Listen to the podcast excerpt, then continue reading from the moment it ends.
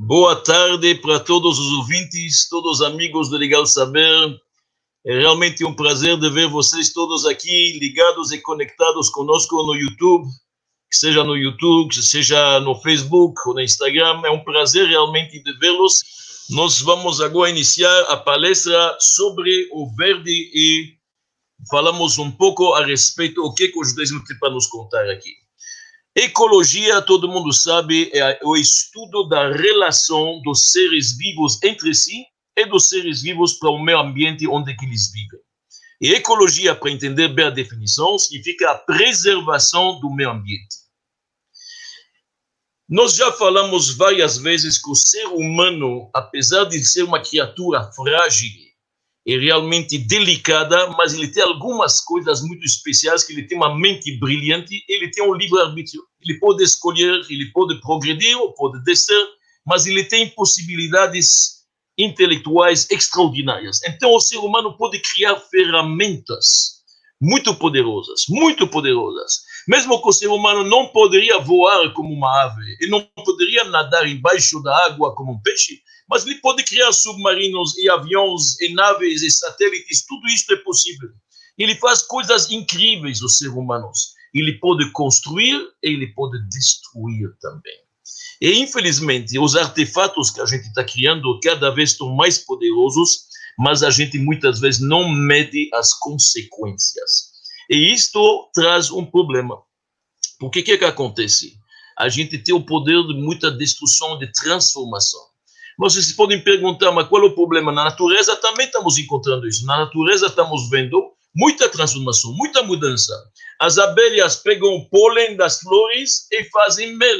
A gente sabe isso. As plantas pegam um pouco de água, um pouco de ar, um pouco de sol e fazem frutas. Galfanhotas podem acabar com uma plantação. E tem muita mudança. Tem até destruição na planeta, dentro da natureza. Então, qual é o problema? O problema é muito simples que todas estas ferramentas, muitas ferramentas, muita quantidade, afeta a qualidade. Estamos mexendo com qualidade de vida, estamos mexendo com equilíbrio, na verdade, deste universo, deste planeta. Estamos fazendo coisas que são irreversíveis. Deus nos livre. A pessoa pensa que vai fazer um lago enorme, vai fazer uma represa, ele está mexendo com todo o ecossistema, matando fauna e flora. Isto não é coisa tão simples, vai afetar toda a humanidade, como a gente sabe. Nós estamos destruindo os tecidos da nossa existência, o equilíbrio deste planeta. E isto, Deus nos livre, pode continuar de uma forma que não tem limites. Então, nós estamos literalmente fazendo um suicídio. Suicídio físico e suicídio psicológico. Não vamos esquecer os acidentes que teve na natureza, Chernobyl, Fukushima, reatores nucleares que estão vazando, Deus do livre, deixe pessoas doentes, crianças que morrem, deformações no corpo, coisas terríveis. Óleo dos oceanos derramado, tivemos isto aqui faz pouco tempo atrás, na nossa costa, mata milhões de peixes, de aves e coisas desse tipo. Aquecimento global tudo isto afeta não somente o nosso bem-estar, mas literalmente a saúde. A saúde nossa. E, obviamente, a natureza reage. Talvez não tão rapidamente, isto é nossa, nossa sorte, mas ela acaba reagindo. Quando você deixa crianças brincar com fósforos, não vão se queimar imediatamente, mas vai chegar o momento. É isso que está acontecendo. Então, o que fazemos? Esta é a pergunta. Tem três possibilidades. Ou a gente volta à natureza como era, ou a gente para aqui e não continua, ou a gente ainda avança e faz mais coisas. Claro que avançar mais coisas e destruir mais, todo mundo entende que não é bom. Mas esta volta para a natureza, como que seria? Como que seria esta volta à natureza? Aqui surgem mil perguntas. Vai ser uma volta radical realmente à natureza? Que as mulheres param de usar cosméticos? Significa que não fazemos mais cirurgia plástica? Significa que os cachorros na rua nós não seguramos eles mais? São soltos? que, que significa isso? Todo mundo volta à comida orgânica? Será que é melhor? Qual vai ser o nosso modelo quando a gente volta para a natureza? Vamos ser como a vaca que é herbívora, que é vegetariana? Ou vai ser como o tigre, como o leão, que é carnívoro? Qual vai ser esta volta? Como vai ser exatamente esta volta à natureza? Isso é uma pergunta complicada, muito complicada. Por quê? Porque nós não temos um modelo de um ser humano selvagem. Você tem modelos no mundo animal. Tem ratos de laboratório, tem ratos selvagens. Tem touros domesticados e tem touros selvagens. Ser humano e selvagem não tem. Ser humano sempre foi um ser humano, um ser mais cultural, mais intelectual. É self-made, um homem que tem muita, muita parte artificial. É uma realidade.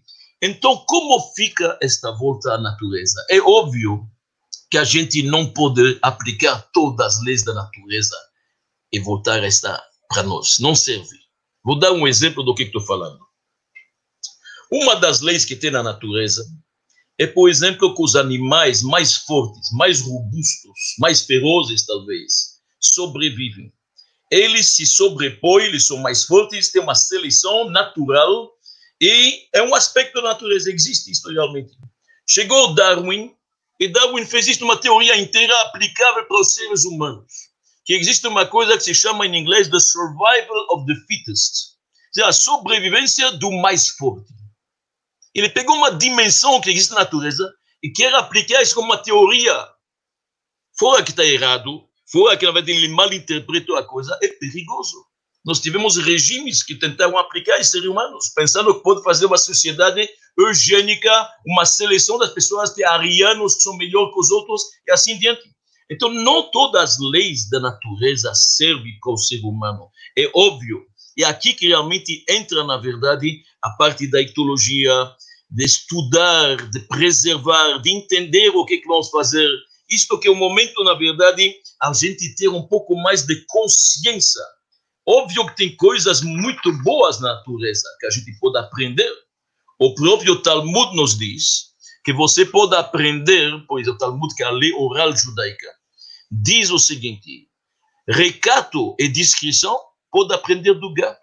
Nunca faz necessidades em público sempre discreto, gracioso. Trabalhar, suar, malhar da formiga. A formiga trabalha, uma loucura. Fieldade, lealdade da pomba. A pomba não troca de cônjuge. Sempre o mesmo. Ela está muito, muito leal. Só tem, na verdade, mas é importante, é isso que a gente precisa entender. O que, que a gente vai pegar? Qual, quanto vai ser a nossa volta para a natureza? sem radicalismo. Não tudo aplicável, mas do outro lado, claro, não podemos ignorar a natureza. Precisamos de orientações. Precisamos, na verdade, de consenso. Então, quais são os modelos que vamos usar? E para isso que estamos fazendo esta palestra, para mostrar que existem orientações judaicas que datam de 3.300 anos até legislação judaica a respeito de como tratar o meio ambiente. Então, eu quero pegar os parâmetros bíblicos judaicos para lhe mostrar quanto que os daí não se preocupou já faz tempo a respeito do respeito e da preservação e da conservação ambiental. Mas antes disto, vamos tentar entender como o homem chegou a uma arrogância tão grande de realmente destruir tantas coisas que são nocivas e que estamos se prejudicando. De onde que vem isto? O que, que aconteceu exatamente? Eu diria que foi uma mal interpretação bíblica. Quando Adão e Eva estavam no paraíso, no jardim do Éden, aqui na terra, no início da criação, no Gênesis, lá nós encontramos um versículo que Deus está falando para eles, em hebraico, revu, sejam frutíferos, se multiplicam, encham a terra, e lá está escrito, vekivshua, conquistam ela, dominam os peixes, as aves e os animais. Esta palavra domina, infelizmente, foi mal interpretada. Alguns pensaram que domina significa, na verdade, pode fazer qualquer coisa. E dali, daqui surge, minha opinião, daqui que surge, na verdade, esta brutalidade, esta insensibilidade do ser humano com o resto das criaturas. Mas claro que não entenderam o sentido. Porque se você olhar o próximo versículo, logo depois, Deus fala para Adão, eu lhe deu toda a planta como alimento. Adão não podia nem comer carne. De acordo com a nossa tradição, a carne só foi permitida dez gerações depois. Adão era um vegetariano, um herbívoro, se for falar. Comia plantas com todo o respeito. Lá no Gadeden, lá no jardim do Éden, que estava aqui na terra, havia um respeito máximo. Viviam em paz e harmonia. Animais, não havia feras. O lobo vivia com o cordeiro, sem problema nenhum. O leão, na verdade, com com a vaca, sem problema nenhum. exatamente uma situação meio paradisíaca. Havia um respeito total para a natureza e, infelizmente, isto foi mal interpretado e isto trouxe que, literalmente, mais tarde, o homem começou a pensar que ele pode dominar brutalmente e de forma arrogante a natureza.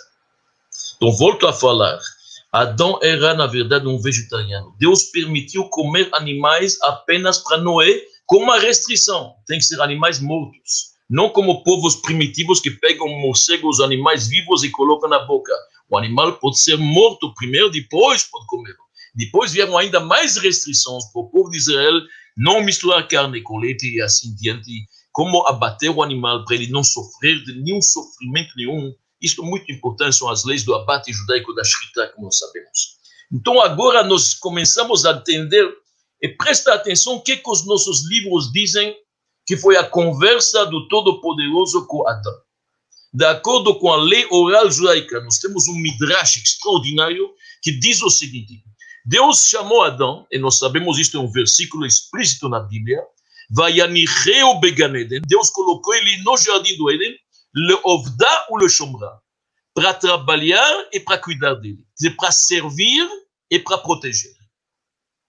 Presta atenção, para servir e proteger.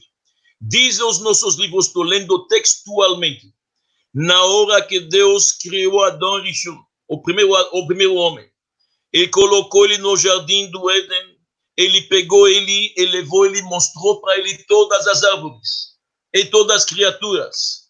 Ele falou para ele: Você está vendo? Mas Yadai, veja as obras das minhas mãos, como são bonitas, como são lindas. E assim tudo que eu criei foi criado para você. Porém, se cuida. Olha a linguagem. Lote calquel, não estraga e não tarrive, não destrói não, não estraga e não destrói o meu mundo. Porque se você fazer isto, quem vai consertar? Olha a linguagem. Em outras palavras, Deus se dirigiu a Adão e disse para ele: cuida deste mundo. Saiba como está bonito, protege ele. Isto é a explicação que ele colocou ele para protegê-lo. E nós temos duas leis judaicas muito interessantes neste sentido, que mostra quanto que tem que ser o respeito para todas as criaturas que existem, sejam o mundo vegetal, animal e até, na verdade, no mundo mineral. Presta atenção. Uma lei no judaísmo que é proibido cruzar espécies diferentes. Vou dar um exemplo. Uma pessoa não pode plantar trigo dentro de um vinhedo. Uma pessoa não pode cruzar dois tipos de animais diferentes. Claro, são da mesma espécie, não tem problema. Mas não pode cruzar dois animais diferentes. Nós temos uma lei no judaísmo que não vestimos roupa que tem lã e linho junto. Por que isto? Porque lã é animal e linho é vegetal, para não misturar, para manter as espécies, para não extingui-las. Como se começa aqui, duas coisas que você está fazendo. Um, você vai acabar com a espécie original. E dois, você está mostrando que você é mais inteligente que o Criador. Você não gostou do que ele fez. Você quer fazer melhor ainda. Se Deus criou tantas e tantas criaturas, é para preservar estas espécies, não extingui-las e não modificá-las. No judaísmo, nós temos uma proibição de matar as espécies, parar com elas. Não sei se isso se chama ecocídio, como tem, na verdade, fratricídio, homicídio, talvez chame homicídio, mas a pessoa tem que se cuidar para não modificar a criação de Deus, o que se chama Maase Bereshit, a obra do Gênesis. Isto é um respeito máximo ao que Deus criou. Uma segunda lei que nós temos, que não pode destruir à toa. Tem uma lei natural explícita no livro do Deuteronômio. Se você está se defendendo ou atacando uma cidade, está sitiando ela, não pode cortar as, cortar as árvores frutíferas e não pode fechar os rios da água para os outros não ter água. Não pode cortar as árvores frutíferas e, por extensão, não pode cortar árvores em geral. E nossos sábios chegam a dizer: não pode destruir qualquer coisa à toa. É proibido destruir à toa. Se chama em hebraico esta proibição baltashrit. Então, você chega em casa, está muito nervoso, você quer pegar alguns pratos, como alguns restaurantes, e quebrá-los para poder ter um escape da sua ira, da sua fúria, você quer que. Não, não se quebra à toa Quer quebrar uma mesa para fazer duas cadeiras, precisa de madeira? Ótimo. Quer quebrar uma cadeira porque está frio, usar a lenha para colocar na lareira? Isto tem um objetivo, tem um motivo. Quebrar à toa no judaísmo se faz. Isso faz parte da educação de crianças pequenas. Não se joga comida, não se quebra coisas à toa, cuidado, não se destrói. Claro que tem também um intuito místico nisto. De acordo com o judaísmo, existe uma faísca divina dentro de cada ser. Dentro de cada ser, de cada criatura, nós temos uma faísca divina. No ser humano, chamamos isso de alma. Nos animais, pode chamar de anima. Numa planta, pode chamar isso de faísca divina. Você vê que a planta se mexe. Talvez ela não anda, mas ela cresce. E hoje, nos minerais, com os microscópios eletrônicos que nós temos, a gente sabe muito bem que lá dentro dos cristais tem formação, os elétrons estão correndo, estão indo em círculos, muita coisa, muita vida até dentro da pedra. Então, dentro de tudo tem vida. E por isso que os grandes cabalistas, o grande mestre cabalístico do século XVI, o Arizal, jamais na vida ele puxou uma pequena folha de uma árvore ele nunca desraizou uma grama, ele nunca matou um mosquito, nunca matou um insecto.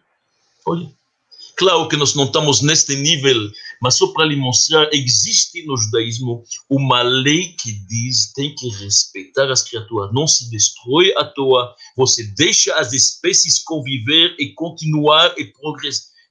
Nós não acabamos com uma espécie. Existe uma história interessante do grande mestre racídico Baal Shem Tov. O Baal Shem Tov foi o fundador do racidismo no século XVIII, 300 anos atrás, mais ou menos. Uma vez ele estava andando com seus alunos, estavam passeando num parque, ele estava explicando para eles que nada na vida acontece por acaso. Tudo tem, Deus tem seu motivo. Nada por acaso, tudo que acontece na vida tem um motivo, muitas vezes desconhecido, mas é tudo por divina providência.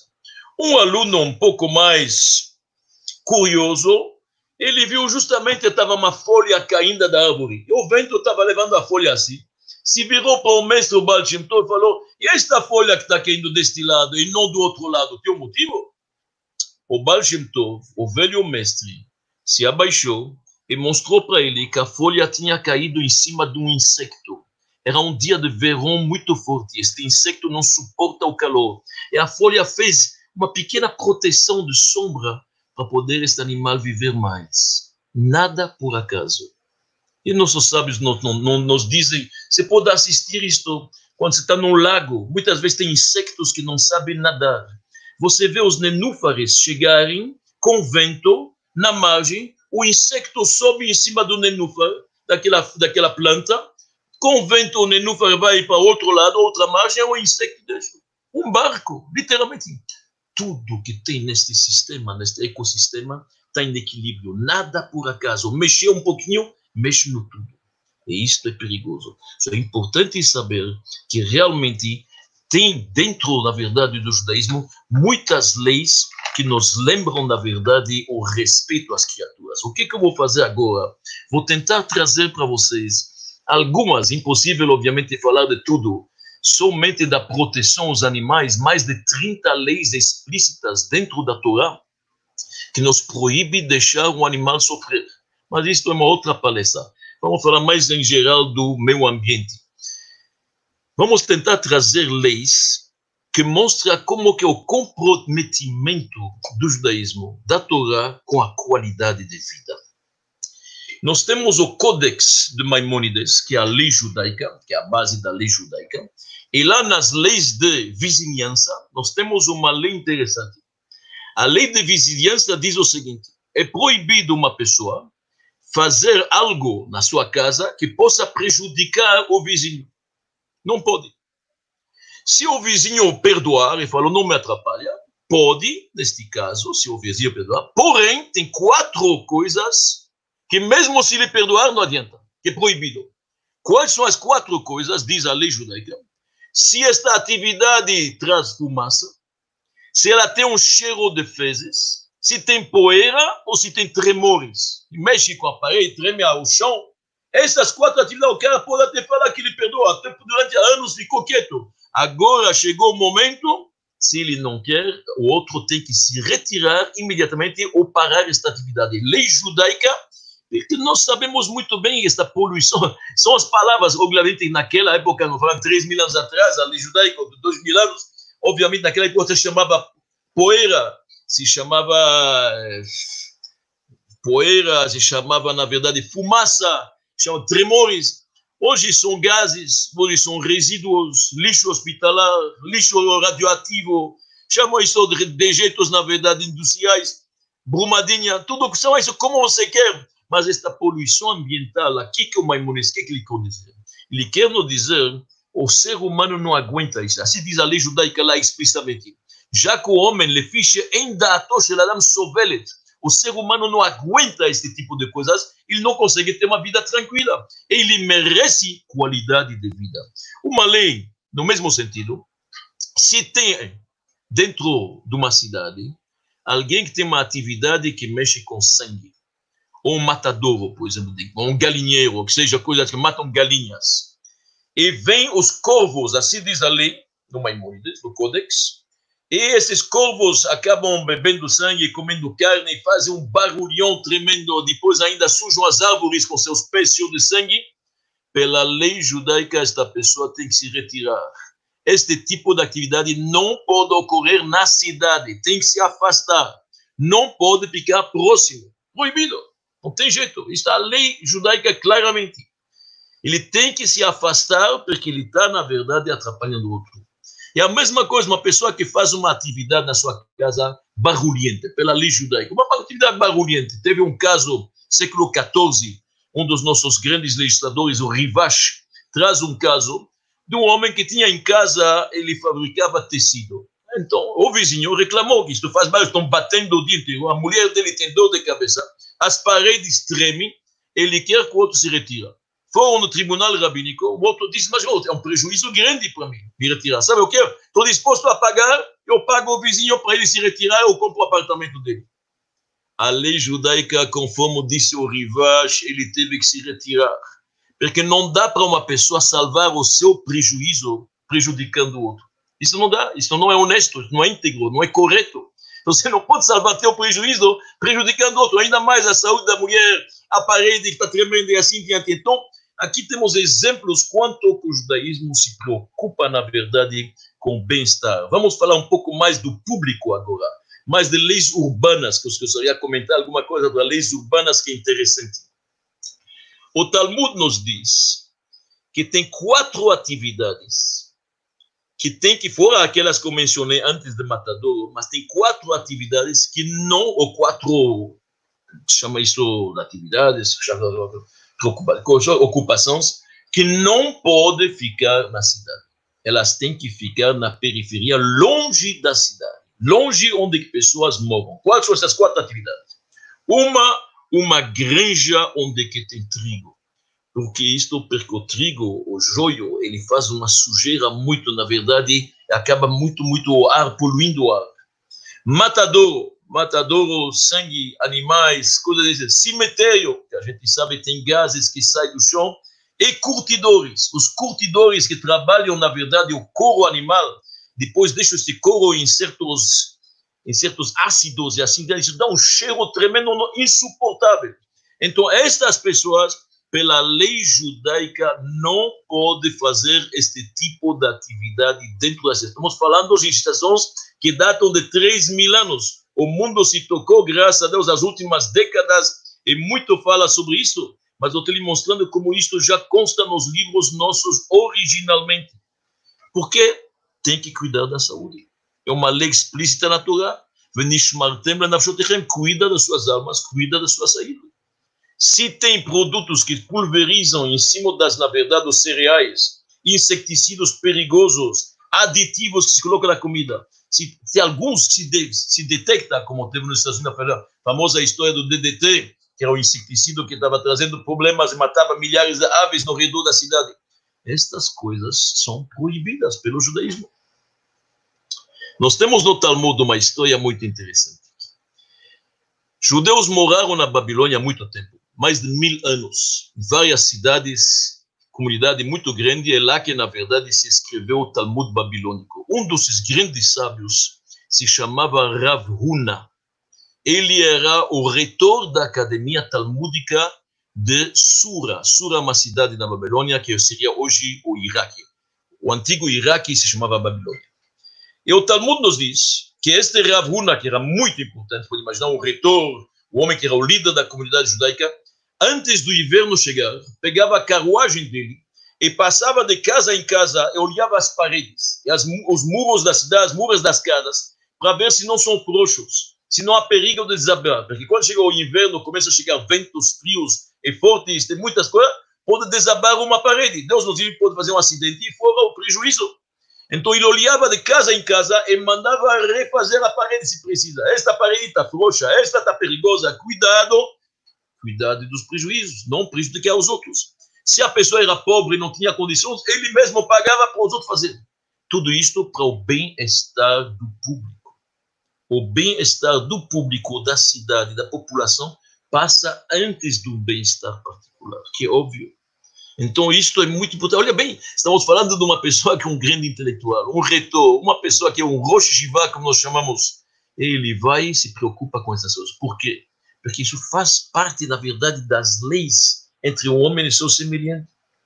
A lei judaica diz o seguinte: não é permitido, se você tem uma obra na sua casa, está construindo uma casa, deixar fabricar o concreto na calçada que é pública, ou preparar os tijolos, fazer os tijolos, ou fazer as telhas, isto na praça pública. Por quê? Porque demora dias e dias para fazer um tijolo para secar no sol, como fazia antigamente. O concreto demora, ele fica lá muito tempo. Se é um cimento que você vai usar agora para fazer a parede, pode usar a calçada. Tudo com bom senso. Tudo com bom senso. Nós sabemos quanto sofremos muitas vezes hoje em dia com uma obra, tudo isto afeta a via pública, afeta, afeta os vizinhos. Tem legislações disto no judaísmo claramente. Então, o entulho se de acordo com o judaísmo, alguém deixou entulho, não escutou a lei, deixou madeiras, deixou entulho de uma obra, é óbvio que se alguém se machuca, ele é responsável. O dono deste entulho vai ter que pagar, vai ter que indenizar. Isso é a lei judaica. Nós temos uma lei muito interessante, que é o seguinte: no judaísmo, na Torá, uma lei sobre planejamento urbano, extraordinária. Nós sabemos que a tribo de Levi não recebeu um território em Israel. São 12 tribos. A tribo dos levitas, que são sacerdotes que trabalham no templo, pelo privilégio de trabalhar no templo, eles não receberam um quinhão na terra de Israel. Mas eles têm 48 cidades de levitas em Israel. Nestas cidades, diz a Torá, que precisa no redor da cidade ter dois cinturões Presta atenção, uma coisa parece que é uma lei ambiental de hoje, uma lei de zoneamento. E ela consta na Torá. E Maimônides diz que não é apenas para as 48 cidades dos levitas, mas para todas as cidades de Israel. Antiga Israel, bíblica. Você coloca um cinturão que tem mais ou menos de 500 metros a 1 quilômetro de largura no redor da cidade inteira. O primeiro cinturão é verde, parques parques verde.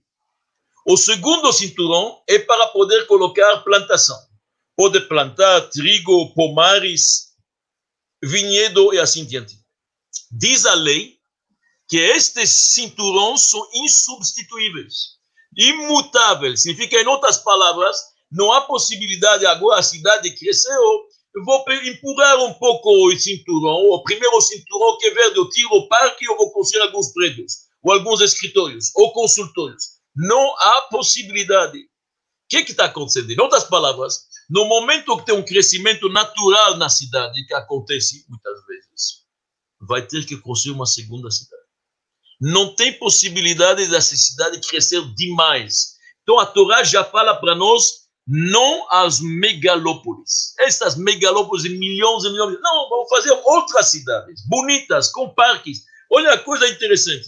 A Torá está prevendo um cinturão verde nas cidades do Israel bíblico. É exatamente o que nós estamos falando hoje.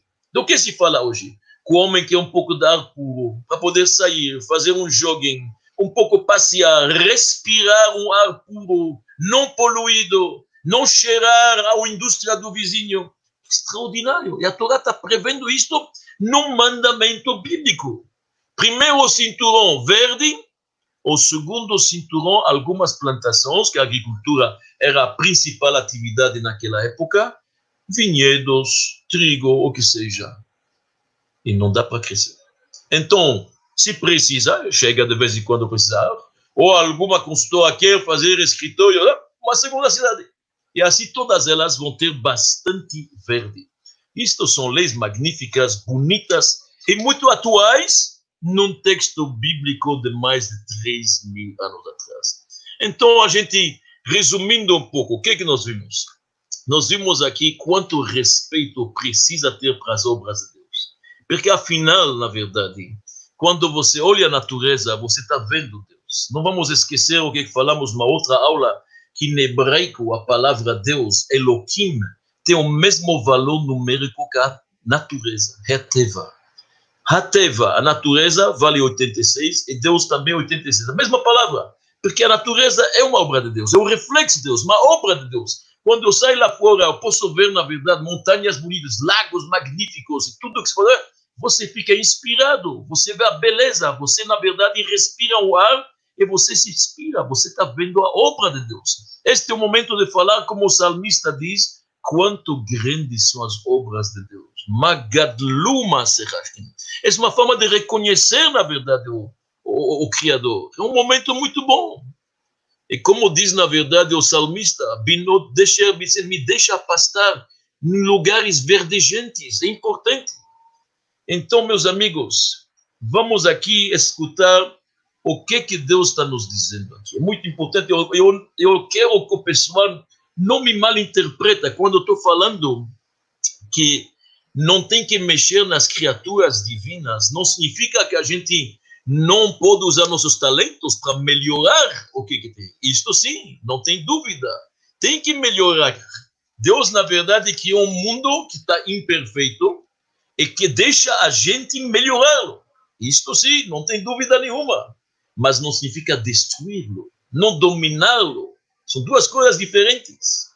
O Talmud nos conta que tinha um governador romano que se chamava Turnus Rufus. Turnus Rufus. Chegou para o grande mestre Rabi Akiva, uma história do século II desta era. Chegou para Rabi Akiva e falou: Eu tenho uma pergunta para vocês. O Deus de vocês gosta de perfeição? Ele falou, eu acho que sim, sim, claro, não tem dúvida. Então, última pergunta, por que, que o Deus de vocês criou o homem com prepúcio para depois fazer uma circuncisão e cortá-lo? Poder criá-lo assim. Rabi Akiva trouxe ele para um campo e mostrou para ele um campo de trigo. Depois trouxe ele para uma padaria e falou: o que, que você prefere, o pão preto, o pão pronto, o bolo já pronto ou o grão que está ainda lá? Deus criou o grão para a gente fazer disto farinha, depois assar e fazer um pombo bem gostoso. Deus criou o lã e o linho para fazer roupa.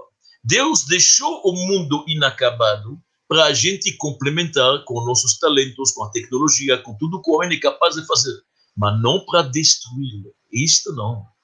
O homem não pode se achar um sócio de Deus. Ele não é um co-criador.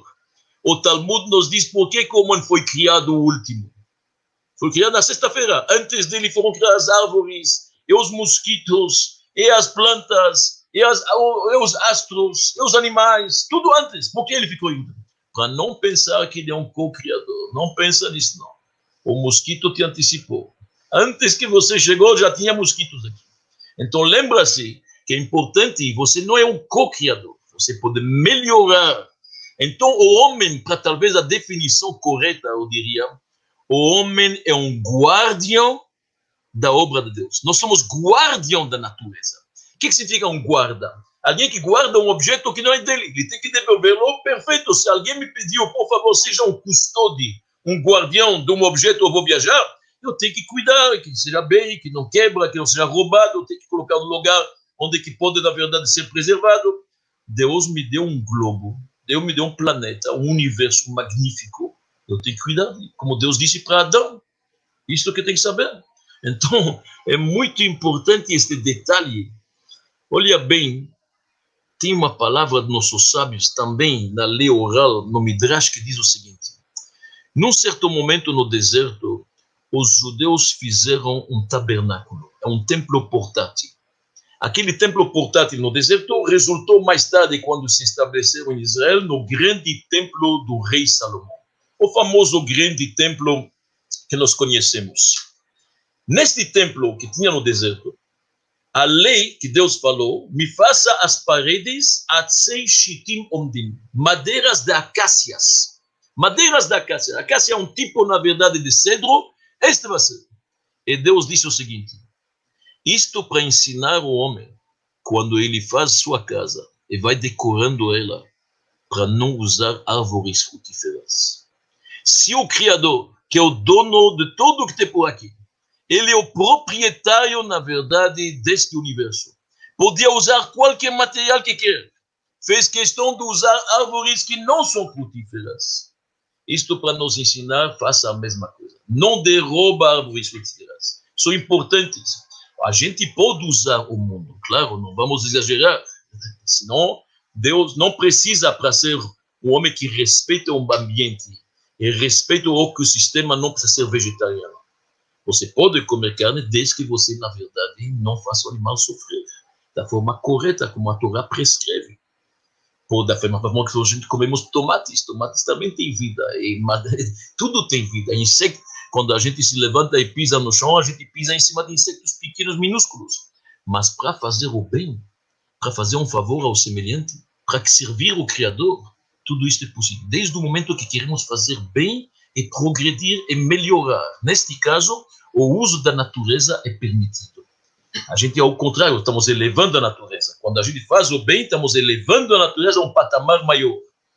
Se você come carne, por exemplo, a carne que meu se alimentou, na verdade, de ervas, a grama cresceu da água, a água é mineral, a grama é vegetal, a carne é animal.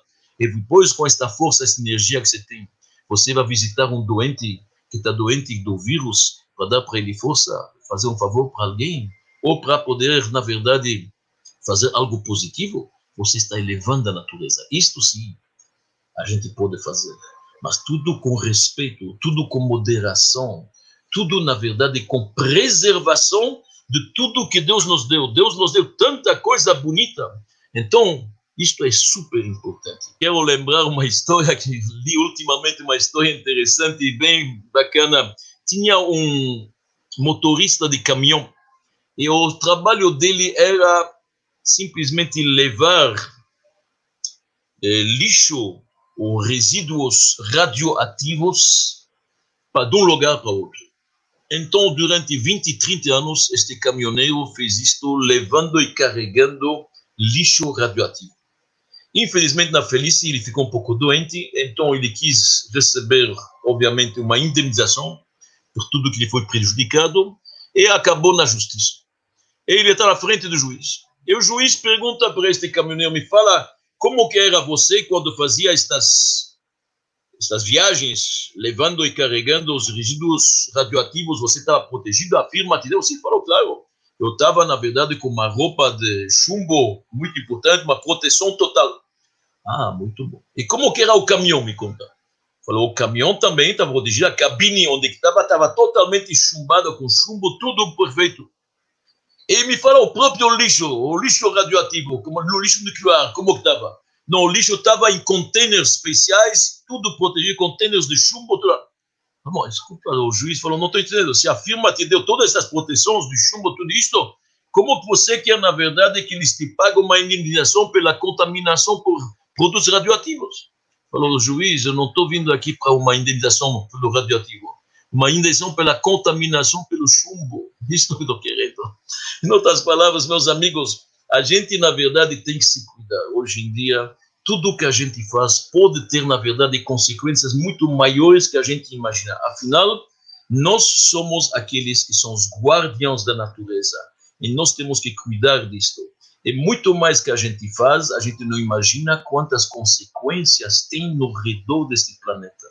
Eu termino esta palestra com uma palavra do Talmud, uma história, que se a gente extrapola ela, vamos entender muito bem a preocupação ecológica. O Talmud nos conta que tinha um homem que estava fazendo uma obra na casa dele e jogando pedras da casa dele para a via pública. Na calçada, estava jogando pedras.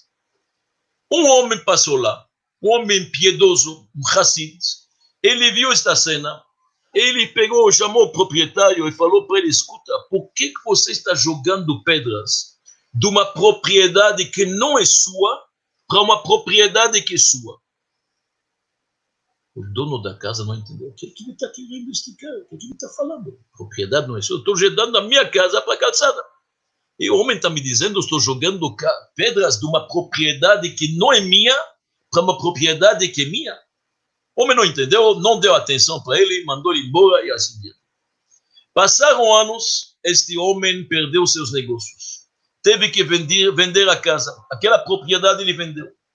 E um belo dia, ele está andando na rua e passou naquela rua e tropeçou numa pedra e se machucou.